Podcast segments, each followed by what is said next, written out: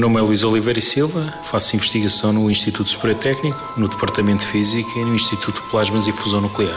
Eu estudo, utilizando alguns dos maiores supercomputadores do mundo, estudo a forma como a luz interage com a matéria. Nós estamos interessados, em particular neste momento, em perceber como é que podemos ferver o vácuo, como é que podemos focar a luz utilizando o equivalente a uma lente, como nós fazemos com a luz do Sol, e focando a densidades de energia tão elevadas que conseguimos transformar luz em matéria, transformar fotões em eletrões e positrões. Com isto pretendemos perceber não só alguns dos processos fundamentais associados a isto, mas pretendemos também reproduzir na Terra, em laboratório, algumas das condições que encontramos em alguns dos objetos mais extremos que existem no universo. Alguns destes objetos uh, estão associados, por exemplo, a estrelas de neutrões, estão associados a pulsares, estão associados a buracos negros.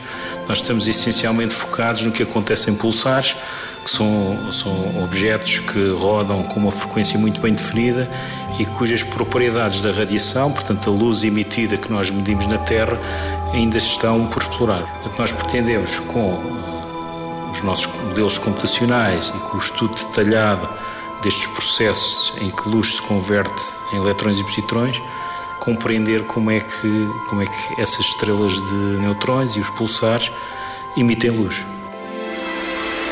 90 Segundos de Ciência é uma produção conjunta Antena 1, ITQB e FCSH da Universidade Nova de Lisboa, com o apoio da Nova Artis.